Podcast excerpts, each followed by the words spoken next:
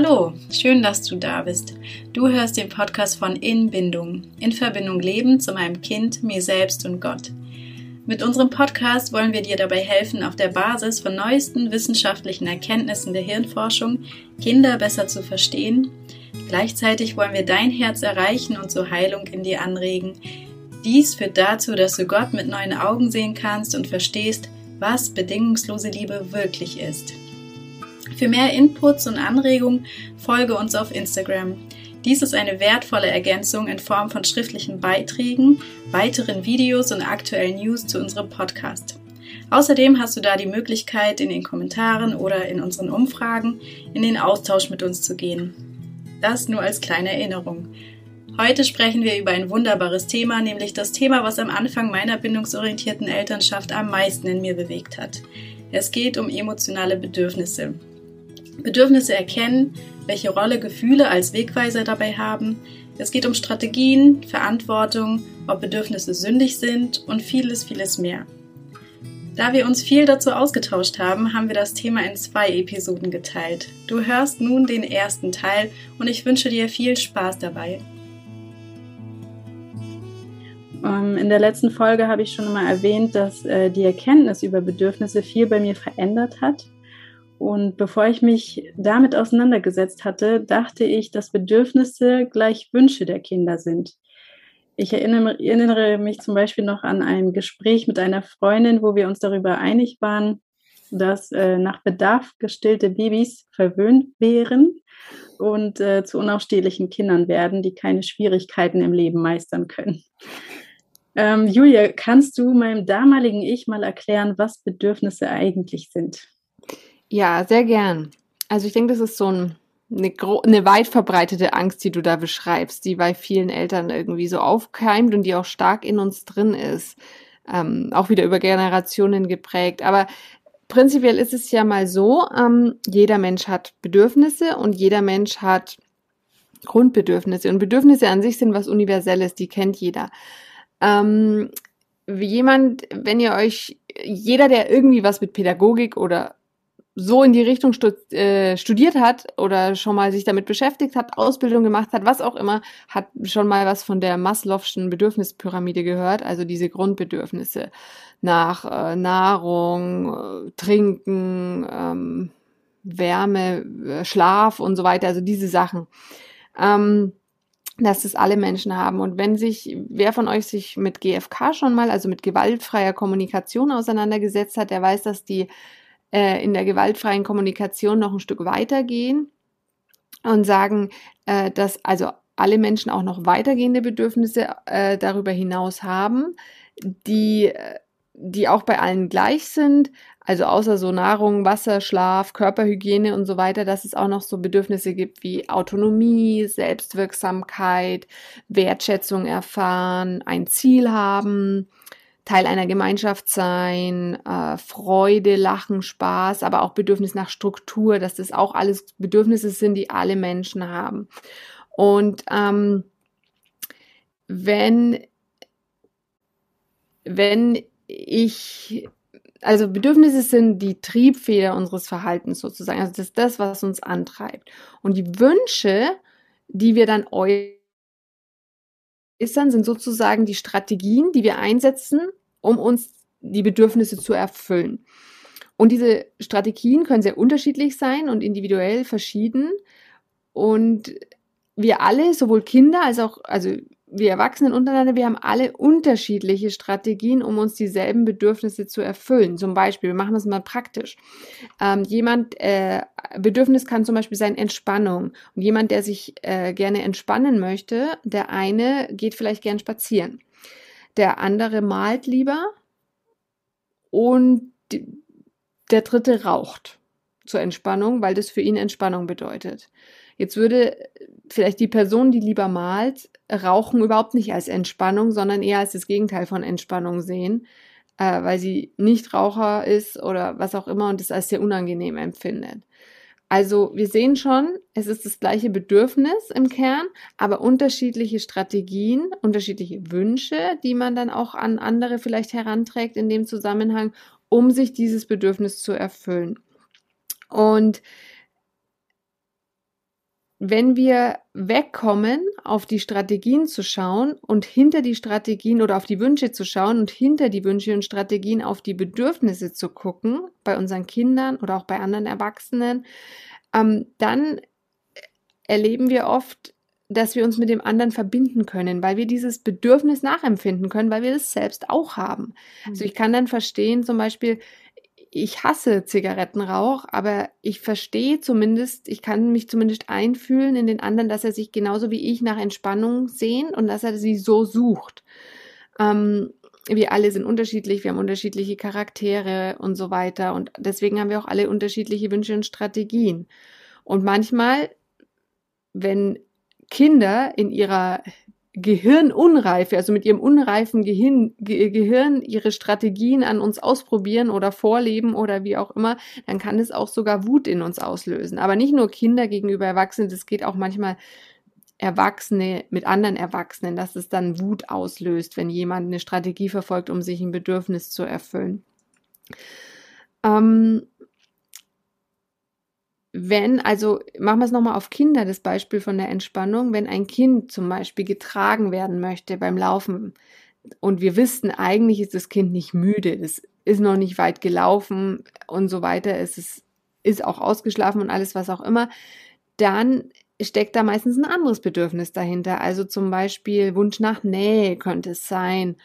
Ähm, und es bringt dann nichts oder es ist dann eigentlich, es, es schadet der Beziehung nur, wenn wir so einem Kind dann ähm, versuchen zu sagen, hey, du, du bist faul oder so, weil das Kind ist nicht faul. Also faul ist eigentlich niemand. Es gibt immer einen Grund für das Verhalten. Es steckt immer ein Bedürfnis dahinter, dass sich der Mensch eben gerade ähm, erfüllt. Und ja, und dann kann ich vielleicht ganz anders auf ähm, auf das Kind reagieren, dann, dann habe ich auch innerlich, wenn ich innerlich merke, ach, das Kind hat ein Bedürfnis, das es sich gerade versucht zu erfüllen, dann bin ich ihm auch viel freundlicher zugewandt und ähm, sehe die Not, die dahinter steht und sehe nicht, boah, das will mich jetzt manipulieren oder das will ist so faul oder so. Und das finde ich, das, dieser Blick aufs Kind ändert, da ändert sich dann alles, wenn ich das mit diesem bedürfnisorientierten Blick eben ähm, machen kann. Und es ist ja auch oft so, dass wir oft denken, ja, das Kind hat jetzt keinen Hunger, Durst und ist auch nicht müde, also warum läuft's nicht? Also wir, wir haben diesen Maslow mit seiner Bedürfnispyramide schon oft im Hinterkopf und denken, ja, das Kind war am Klo, es muss nicht aufs Klo, oder ich habe die Windel gewechselt, es ist gestillt, es ist, es passt alles, die Liste ist abgehakt und, und immer noch funktioniert's nicht, es immer noch gibt's keine Ruhe oder so, ja. Ähm, dann können wir eben mit diesem Bedürfnis, mit dieser Bedürfnisliste aus der GfK da eben auch weiter gucken. Ähm, was was gibt es denn noch, was sein könnte? Oder da mal nachspüren, was, wie das ja bei uns Erwachsenen auch so ist. Aber ich glaube, wir Erwachsene haben das auch oft verlernt, ähm, dass es noch mehr Bedürfnisse gibt, außer diese Grundbedürfnisse, die so das pure Überleben sichern ähm, und sind dann deswegen auch oft manchmal schlecht drauf zum Beispiel und wissen gar nicht so richtig warum. Aber eigentlich sind dann Bedürfnisse im Mangel, die halt nicht erfüllt wurden, jetzt außer dieser Grundbedürfnisse nach Nahrung und so weiter.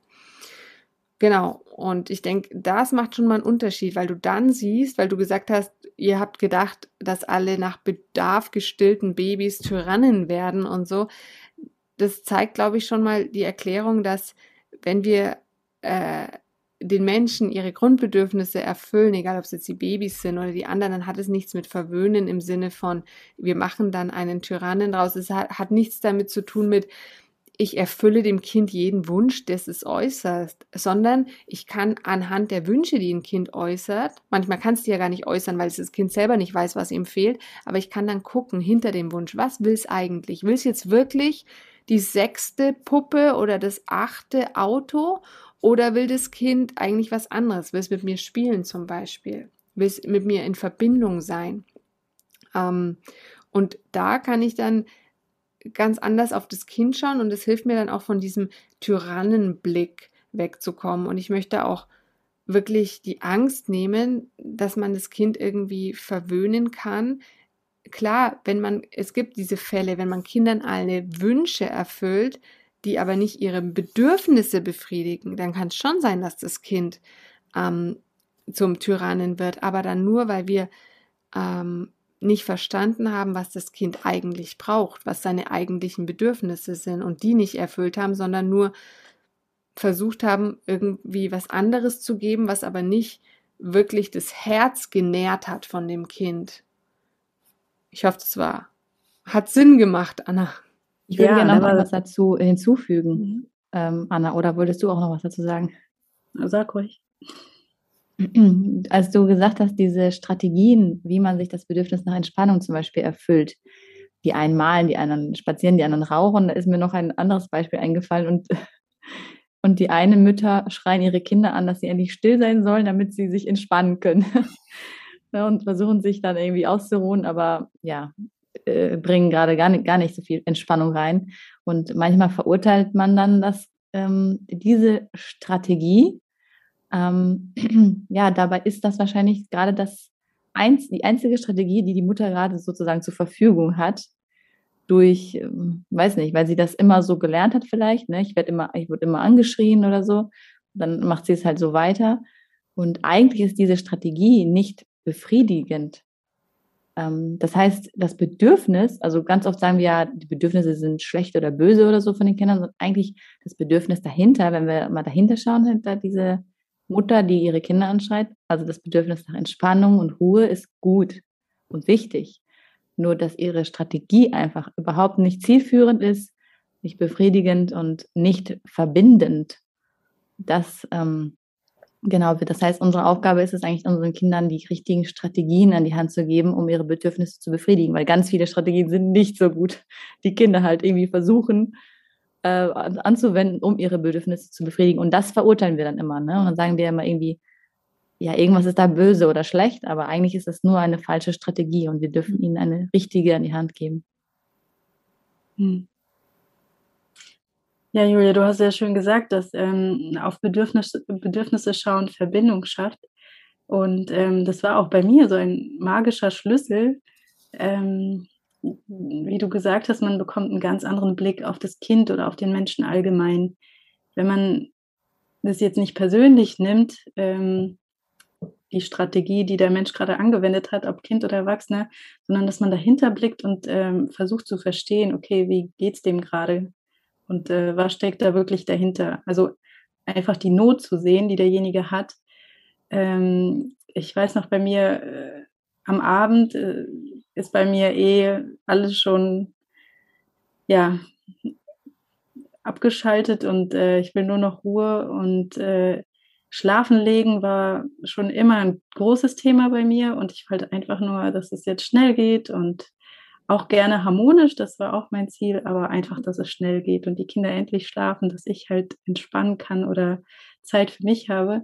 Und ähm, ich habe das damals tatsächlich immer als persönlichen Angriff genommen, wenn die Kinder ja meinen Erwartungen nicht nachkommen. Mhm. Das hat mich so gestresst und auch ähm, verärgert. Und wie du sagst, Marina, es ist nicht zielführend, weil wenn ich dann aggressiver werde, umso weniger Entspannung kommt in die Situation und die Kinder können sich erst recht nicht entspannen, ja. Und als ich ähm, verstanden habe, was Bedürfnisse sind oder warum meine Kinder vielleicht nicht sofort einschlafen, wie ich das gerne hätte, und mal versucht habe zu verstehen, okay, was könnte dahinter stecken? Ist es vielleicht Unsicherheit? Brauchen sie vielleicht noch ein bisschen mehr Nähe und Geborgenheit?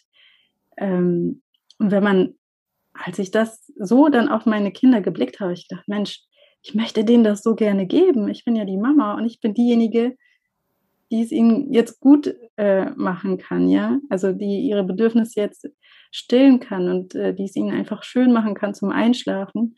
Und ähm, seitdem hat es mir nichts ausgemacht, auch länger im Kinderzimmer zu bleiben und sie zu begleiten und es ihnen einfach so angenehm wie möglich zu machen, das war für mich dann immer so eine, so eine Challenge. Ähm, ja, und da war einfach die Motivation da. Ich habe mir Sachen ausgedacht, wie es für sie einfach schön sein kann. Und das hat so vieles verändert und ähm, ja, hat in mir selber auch viel bewirkt, dass ich auch ähm, ja, auf mich anders geschaut habe und gefragt habe, okay, warum nimmst du das persönlich? Warum reagierst du so, wie du reagierst? Ähm, fühlt sich gerade hilflos, überfordert und so weiter. Ne?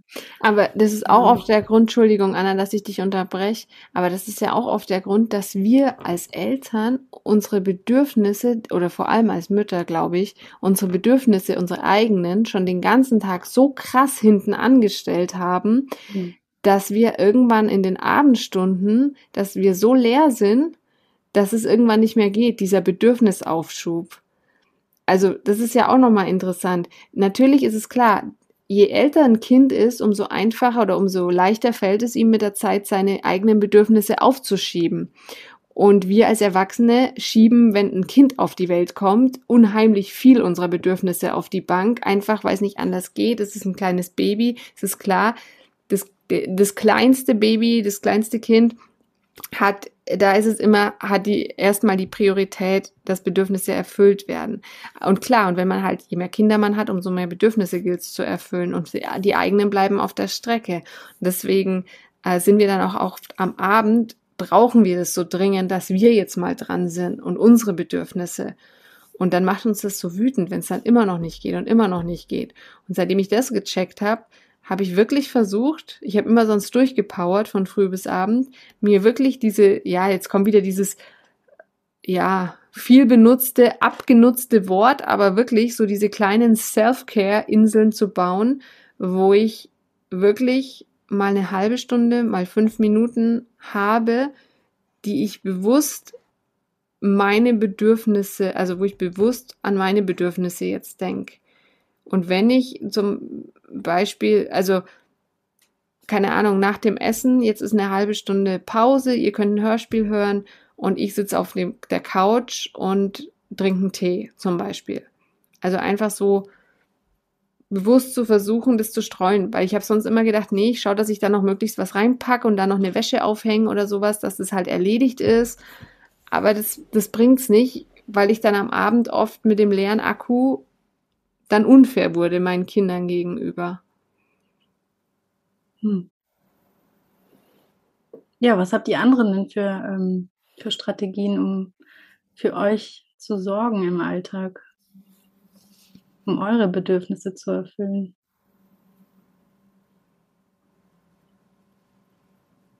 Also bei mir ist so, dass ich also allgemein mir schon immer schwer getan habe, schon als kleines Mädchen, habe ich mir schwer getan, ähm, eigene Bedürfnisse überhaupt zu erkennen und auch sie zu benennen und, wie sagst zu beachten.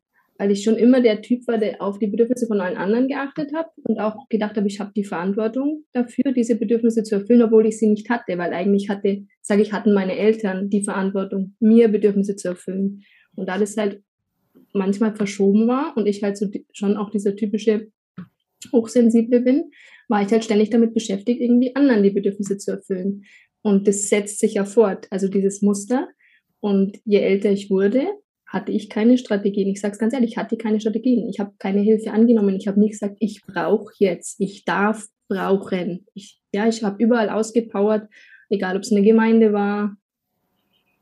Bei meinen Großeltern, ich habe immer gedacht, ich muss jetzt was tun und ich, ich ich habe es ja gespürt, also empathisch, der will das, der braucht das. Das ging die ganze Zeit blob, blob, blob, blob. Und letztendlich hat es bei mir leider dann, wie Julia sagt, auch, auch mit dem Akku zu, ja, wann war es? Vor zehn Jahren zu einer, wirklich zu einer Belastungsdepression geführt. Und das war nicht lustig, weil wenn dein Akku einmal leer ist, dann lädt er sich nie wieder so auf.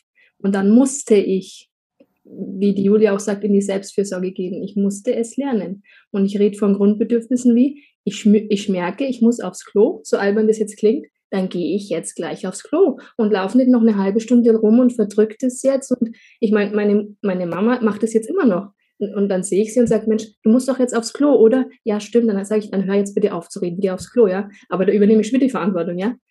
Und so habe ich jetzt eben gelernt, Sonja, du musst aufs Klo, geh aufs Klo, sonst wirst du irgendwann ein Blasenproblem haben. Gut, fertig. Und also so hat sich das halt also verschoben bei mir und ich hatte, ja, habe ich schon mal erzählt, einen christlichen Seelsorger gehabt und der hat mir einmal eine Übung gegeben und da wollte ich euch jetzt dran teilhaben lassen. Also er hat mir quasi sechs Begriffe gegeben. Kinder, Partner, Arbeit, Gemeinde, Gott und ich. Und er hat gesagt, so Sonja, jetzt bring das mal in die richtige Reihenfolge. Nach der Priorität, nach der Wichtigkeit. Wo ist die Verantwortung, wo die Bedürfnisse? Und was mache ich natürlich? Christlich geprägter Mensch, oben Gott, als zweiten Punkt Gemeinde, als dritten Punkt Partner, dann Kinder, also Familie. Ich hatte ja da noch keine, ne? Und dann die Arbeit und dann unten ich, klar. Weil ich ist ja immer hier im Christlichen, ne? Ego, wie die Marina immer in ihrem Podcast so schön gesagt hat. Okay, und dann hat er mir gesagt, Sonja, es ist dermaßen ungesund, du hast das biblische Prinzip null verstanden und da ist echt was verschoben. Und dann hat er mir das erklärt, also ganz oben steht ich plus Gott, ja, ich in meiner Beziehung zu Gott. Ich habe, für mich war das bam, die Erkenntnis, weil ich gedacht, geht's noch? Würde ich nie so sehen, ja. Und dann dachte ich, aber jetzt kommt die Gemeinde, oder? Nein, jetzt kommt nicht die Gemeinde, jetzt kommt dein Partner, deine Familie, dann kommt deine Arbeit und dann kommt die Gemeinde. Und das war für mich absolutes Umdenken. Und ich habe dann wirklich verstanden, auch wenn es mir jetzt noch schwerfällt, es umzusetzen, nur wenn ich auf meine Bedürfnisse schaue und auf das, wie mein Akku leer ist und mich drum kümmere, nur dann kann ich auch jetzt als Mama Bedürfnisse von meinen Kindern erfüllen, weil jetzt habe ich ja wirklich Verantwortung für jemand. ist jetzt nicht meine Mama, meine Oma, mein Mitmensch, sondern es sind meine Kinder. Da bin ich jetzt wirklich äh, verantwortlich, was weiß ich, Bedürfnisse nach Geborgenheit, Nahrung, Sicherheit und so zu erfüllen. Und das kann ich aber nur, wenn ich auch auf mich achte. Und das ist ein Knackpunkt, aber ich arbeite immer noch dran. Weil, so wie jetzt, ich glaube, die Julia vorhin gesagt hat, auch, und die Anna mit dem Aggressivwerden am Abend, für mich ist es schon eine Herausforderung, wenn meine Kinder eineinhalb bis zwei Stunden nicht einschlafen und ich mir gedacht habe, ich habe vielleicht heute noch mal zehn Minuten für mich und die habe ich halt dann nicht. Und ich sage, als Hochsensibler bin ich noch mehr darauf angewiesen, auf diese, wie sag's denn, Selfcare-Inseln oder was, ja. Und da, ja, frage ich in die Runde oder ich frage euch, wie ist es dann, ja? Welches Bedürfnis ist wichtiger? Klar, das vom Kind oder ist es nur ein Wunsch? Aber was mache ich, wenn mein Akku leer ist in dem Punkt, ja? Von den Bedürfnissen her. Mhm. Und da bin ich dann schon so, wie dann mir die Julia da manchmal redet, ja gut, dann musst du Strategien finden, wie deine Kinder halt vielleicht auch ohne Einschlafbegleitung zurechtkommen in dem Wissen, dass du ja da bist. Sie wissen, du sitzt vielleicht vor der Tür und liest in dem Buch was, trinkst einen Tee. Aber du liegst halt nicht stundenlang mit dem Bett, weil du sonst echt durchdrehst. Oder du hörst einen Podcast nebenbei mit Kopfhörern. So, ne, in die Richtung. Hm. Ich denke, das ist ein wichtiger Punkt, was du gesagt hast, Sonja, Hilfe annehmen, dass du das nie konntest. Mhm, und das ist, ich glaube, dass, dass es vielen Frauen unheimlich schwer fällt, auch weil von dem Verständnis, was sie denken, dass sie ja selber schaffen und so weiter und dass ihre Mutter jetzt ja auch alles geschafft hat oder was auch immer. Mhm. Und das ist, denke ich, echt so ein Ding zu sagen, nö, ich kann nicht mehr und ich brauche jetzt Hilfe. Ich keine Ahnung, ich hole mir jetzt einmal in der Woche die Großeltern her, die mich da unterstützen. Ich hole mir, ich habe es ja schon öfters gesagt, ich hole mir die ähm, Reinigungskraft, die mich unterstützt. Ich, keine Ahnung, ich glaube, gerade wenn jetzt zum Beispiel auf, an, auf Alleinerziehende, an die denkt, ähm, mhm. die haben es noch, die ist ja noch viel krasser, was die für eine Belastung oft haben. Ähm, ja, also dann einfach ja, ich glaube, da muss jeder selber gucken, was er für Möglichkeiten hat. Und manche haben mehr Möglichkeiten und andere haben weniger Möglichkeiten, weil die Großeltern nicht vor Ort sind, weil man alleinerziehend ist und so weiter. Aber es hilft alles nichts. Wenn wir unsere Bedürfnisse als Eltern nicht erfüllen, dann leiden die Kinder automatisch drunter. Hm. Und sie lernen ja wiederum nicht, ähm, ihre Bedürfnisse wahrzunehmen und sich diese auch zu erfüllen. Ja. Genau, weil wir das schlechte Vorbild sind. Mhm. mhm. Und es ist ja genau das auch wieder dieser Punkt mit den Tyrannenkindern von vorne nochmal, äh, von vorhin nochmal, Anna. Ähm, Tyrannen werden es nicht, wenn man ihnen die Bedürfnisse erfüllt, sondern wenn sie an unserem Vorbild auch lernen, dass wir unsere eigenen Bedürfnisse nicht erfüllen, dass wir über unsere eigenen Grenzen gehen oder vielleicht auch über die Grenzen von anderen Menschen für das Kind. Dann denken sie, das ist normal und sie haben da, ähm, dass man einerseits lernen sie es normal, dass man über seine Grenzen geht. Das ist dann das Vorbild, so dieses Selbstaufopfernde. Und sie, äh, auf der anderen Seite kann es auch sein, dass sie halt lernen, ja, es ist klar, dass jeder für mich über seine Grenzen geht und dass ich ähm, ja, jeden dass es Wunsch, Liebe ist sozusagen. Genau, dass es Liebe ist und dass ich, äh, dass man so liebt und dass, dass ich so jeden Wunsch also verlangen muss, ich darf alles verlangen oder es muss möglich sein, es muss möglich gemacht werden. Hm. Aber deswegen gehört ja zu, also habe ich so gelernt, für mich zur Selbstfürsorge dazu, dass ich Grenzen setzen darf und auch muss und dass ich eben auch Fehler machen darf, ja. kann. Das ist auch Selbstfürsorge. Ja. Und das ist auch das, was ja die Kinder, also meine Kinder, was ich mir wünsche, dass sie lernen. Mhm. Wir sehen also, dass es wahnsinnig viel zu bereden gibt in diesem Thema und wir haben schon einiges zusammengetragen. Wir haben ges darüber gesprochen, was Bedürfnisse sind, ähm, wie wir Bedürfnisse erkennen können und wie wichtig Selbstfürsorge ist und das Bedürfnisse erkennen Verbindung schafft. In der nächsten Folge geht es weiter mit den Strategien, äh, mit weiteren Strategien, ähm, ja, wie wir nochmal lernen können, ja, Bedürfnisse zu erkennen durch unsere Gefühle. Ähm, es wird auch darum gehen, wie wir unterschiedliche Bedürfnisse innerhalb der Familie unter einen Hut bringen können und mit der spannenden Frage, ob Bedürfnisse sündig sind. Freue dich auf das nächste Mal und sei wieder dabei. Dein Team von Entbindung.